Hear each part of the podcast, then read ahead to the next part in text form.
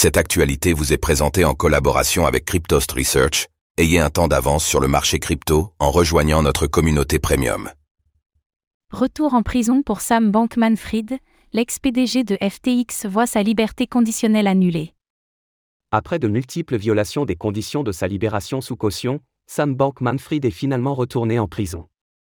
Qu'est-ce qui a motivé la décision du juge pour renvoyer l'ex-PDG de FTX derrière les barreaux?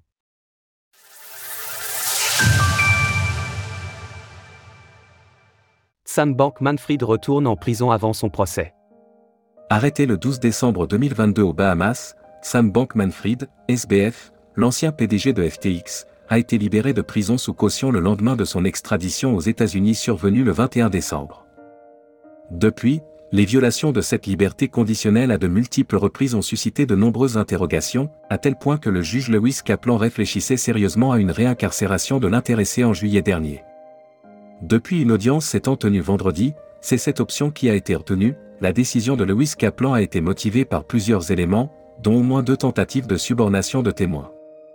La première en date a eu lieu en janvier alors qu'il avait pris contact avec Green Miller, alors avocat général de FTX US pour tenter d'avoir une relation constructive avec ce dernier. Plus récemment, c'est l'article. Inside the Private Writing of Caroline Ellison. Du New York Times, pour lequel des documents privés issus du Google Drive de l'ex-PDG d'Alameda Research ont été divulgués, qui a fait pencher la balance. En outre, le juge a cité d'autres violations de SBF aux règles fixées pour sa liberté conditionnelle, comme l'utilisation d'un VPN, afin de se connecter aux Bahamas pour regarder un match de football, tandis qu'il se trouvait au domicile familial de Palo Alto.